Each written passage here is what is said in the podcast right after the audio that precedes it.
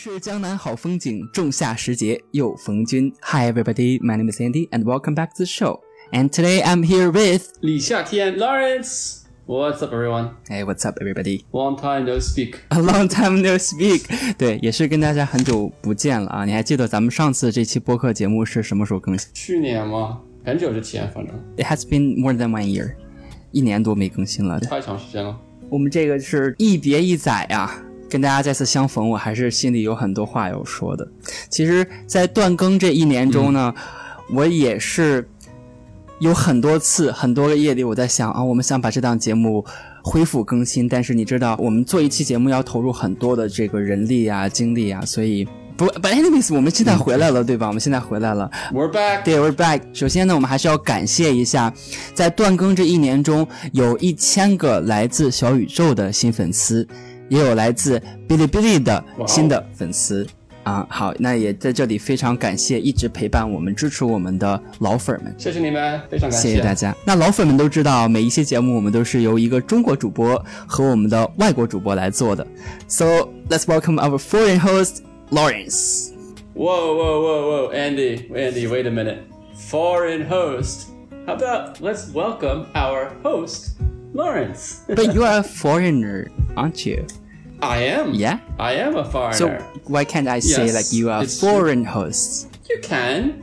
I mean, Andy, you're from a different uh, city, right? So if I said, "Oh，这里欢迎我们的外地的主播 Andy," eh? A little strange, right? Yeah, it is strange. 好像是你，你叫我叫你外国主播，你叫我外地人，听起来确实是有一点点这个 奇怪，有一点点生分。好，那我们今天这期播客节目呢，就是要跟大家聊一聊如何表达外国人及各种外国的东西，是个好话题。嗯，我觉得现在越来越多的外国人来到我们中国，那我们在中学阶段呢，学到的第一个跟外国有关的词就是 foreign。外国人 foreigner，如果你对一个说啊，he is a foreigner 啊，there are more more and more foreigners in China，嗯，会有什么问题吗？我听说有人说这个听起来会有一点点的 racist。Uh, I don't know about racist, but I think it's definitely putting a barrier between people, if that makes sense. 嗯哼，就是咱俩之间是有隔阂的，你是你，我是我，咱俩不是一伙的。Like for example, I'll give you an example. I'll give you an example, okay? Okay. You're you're you're a male. I'm a male. But if we have a female, okay, come to speak on this podcast. If we say, and now let's welcome our female host, Rika. Well, she's a female, right? So it's true but it's a little bit strange to say our female host. Yes. 确实是有一点，我们直接就可以欢迎我们的主播 Rika，不一定非得 why why do we have emphasize he is a girl or he is a boy, he is from other country or foreign whatever，是吧？就是 exactly。那如果是说我们见到了呃外国人在街上，我们应该怎样的去表达呢？这样听起来会有一点 barrier，有一点点奇怪。那如果真的是我会说啊，我们我们国家我们地我们这个地儿越来越多的外国人来旅游，我该怎么说呢 ？I guess in this situation, you could say there are more and more people coming from overseas to visit. OK，好，就是其实就是我们把它做了一个解释，more and more people coming from overseas，就是来自国外。这个其实也是跟我们中文的这个外国人是一样的，因为我们中文中说外国人就是说这个人，the person who is from。 overseas from other country. Other countries, yeah. 但是 foreigner 这个听起来就不是这个意思了，就有另一层意思了。所以我们在说话的时候，尽量的话用这样的表达。同理，我们说外教也尽量不要去说 foreign teacher。如果你知道他是哪个国家的，比如说美国的，你直接就可以说 American teacher，对吧？或者是如果那如果你不知道他是哪个国家的，他是我们的外教，哎，这是我们的外教老师，你怎么说呢？Or you could say you could say native English speaking teacher, uh, something like that. 对，我觉得这个是非常好的，就是 native blah blah blah blah blah，对。Right. 但是你也可以说这就是我们的老师，也就是我们说的不一定非得强调他是一个男的、女的、外国的哪个国的，他就是我们的老师。Exactly. I'll give you an example. So say you buy a car, right? You buy a foreign car. Do you say, "Oh, this is my foreign Japanese car"? No, you say it's a Toyota. You know, you say you say, "Oh, this is my my foreign car." No, it's a BMW. You just It's a car, right? 就是我们在说话的时候，一般不要就是提及它是哪个地方，没有必要这样说呀。呃，如果你非要提及，我们非常不建议你在 人身上，因为人是有感情的，我们非常不建议你在人身上说它是哪个地方的，给它加各种的 labels，各种标签。但是对于一个物品来说，啊、它是一个非要说它是国外的，你非要讲这个，你可以说呃物品的时候，比如你说 foreign language、foreign products 这些东西是可以的。以对，这些是没有任何问题的，因为你不说 foreign language，你说什么，是吧？Yeah, no, foreign language is fine. 对，但是我我不是无凭 so you can't say like, oh, this is my white foreign friend. It's like so strange. 咱们咱们刚才讲到了这个呃外国的产品啊，在中文中我们叫舶来品，就是来自国外的产品，我们可以说 foreign product。那其实除了这个 foreign product，我们说的更常见的一点。 We would say import. Yeah. 对进口货，你不可能是国内的，对吧？所以我们说 import product 在商务英语中是非常常见的，或者是说你也可以说是异国，可以说这个 exotic。Exotic. Yeah. Yeah, you could say exotic. 对 A little strange, but uh, import's probably better. 对，import 是最佳的，但是想教教大家更多的说法嘛。如果别人跟你说这个 exotic，你也要知道，比如说你在做题的时候看到这个词啊，我好像在这个贾老外告诉你这档播客节目中听过，哎，恭喜你拿到一分儿。Yeah, exotic is like very mysterious, very strange, very foreign. So something, 对。 you know, very unusual. 呃，确实是这样。那刚才你听到夏天读这个词的时候，读的是 exotic，他读的这个是 r 的音 Exotic 而我刚才读的时候，我读成了 exotic，但是可能是我是错的，因为我现在毕竟说的是美音，所以大家如果想说美音的话，你要读的是 exotic。 R 的音，不要发成 o 的音。嗯，好。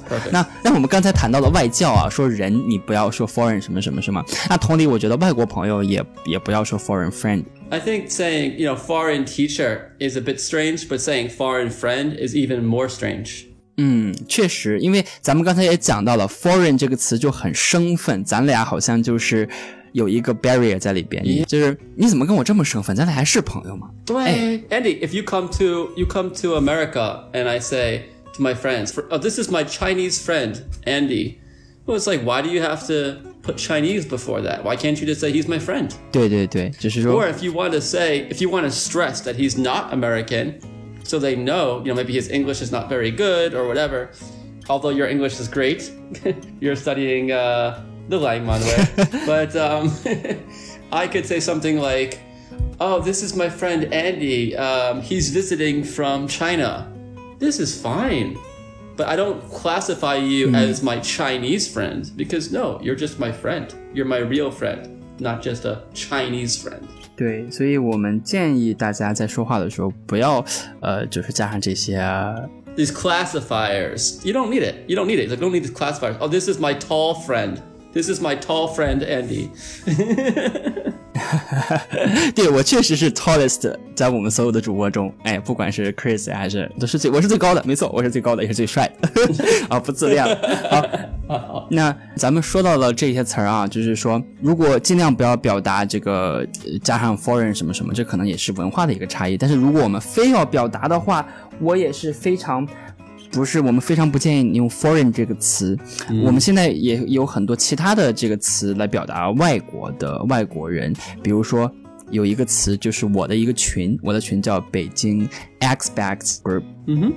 Expats is a great word. expat 还是 expat Pat, expat. Expat is a shortened form of expatriate. 啊、 So expatriate is somebody that leaves their country and goes to a different country. They're an expatriate of that country. 好，You know the term patriot, right?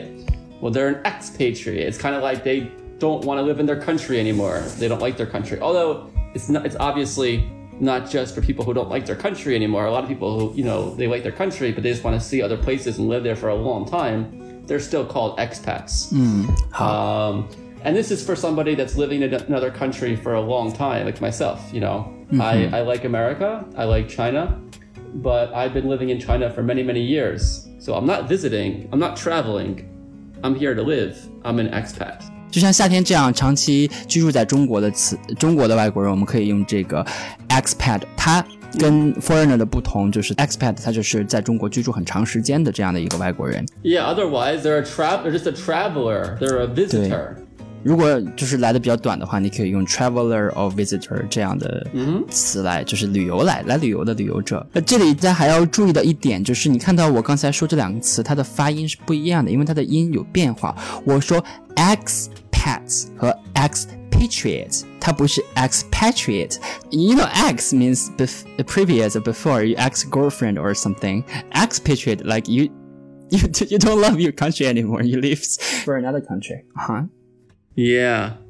Yeah, um, so that's why we just say the word expat because expatriate, it's a lot to say. You know, expatriate, it's a lot, but also because it has the connotation that you don't care about your your previous country, when that may may may or may not be the case. I know a lot of expats who don't like the country they came from, but I know much more that you know love both countries. 有些词其实它出来以后，确实就 就是就是没有理由的。就像之前我们呃有人问说，哎，漂亮国是不是有人会说 alien 这个词？但是 alien 这个词。好像这几年我看到新闻也说，好像美国要逐渐把他们这个 alien 这个词从他们这个法律中、移民法中给去掉，对吧？ Right. Yeah, they're removing it from the laws. It's um, it used to be used in a lot of law, and even newspapers would use it.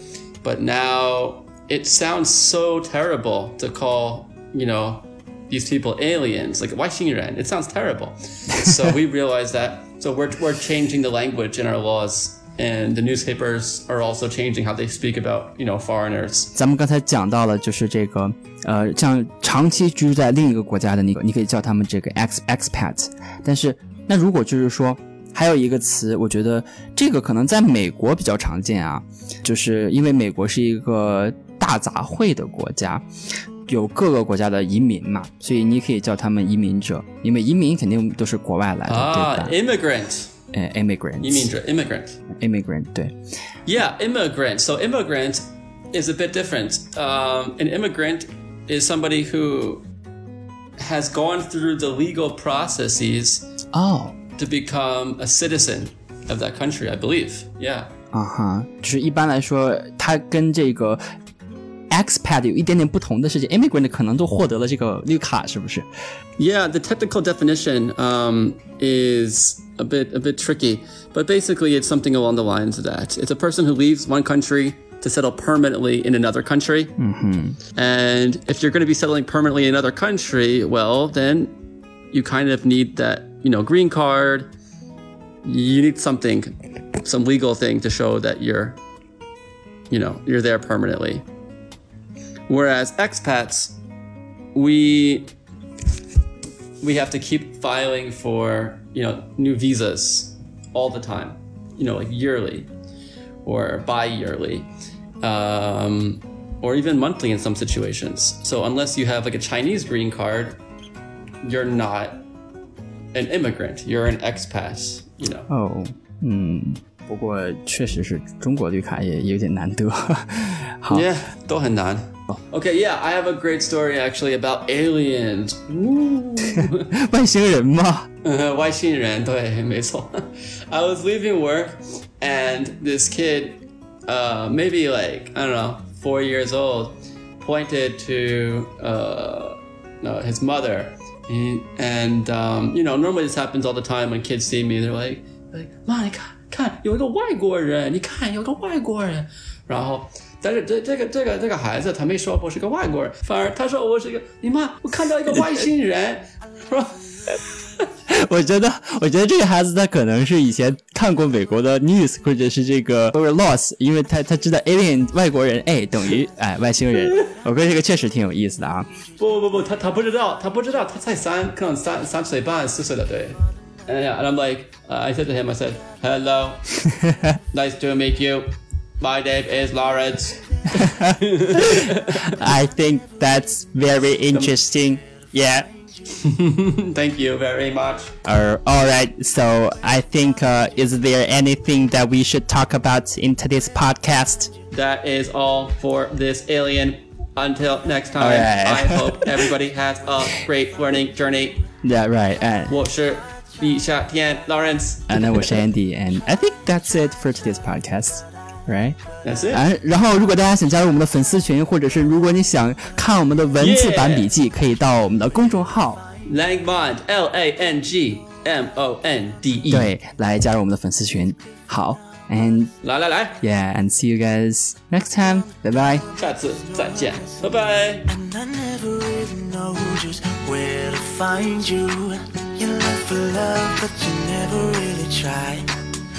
Say it's not, but it's always on your mind.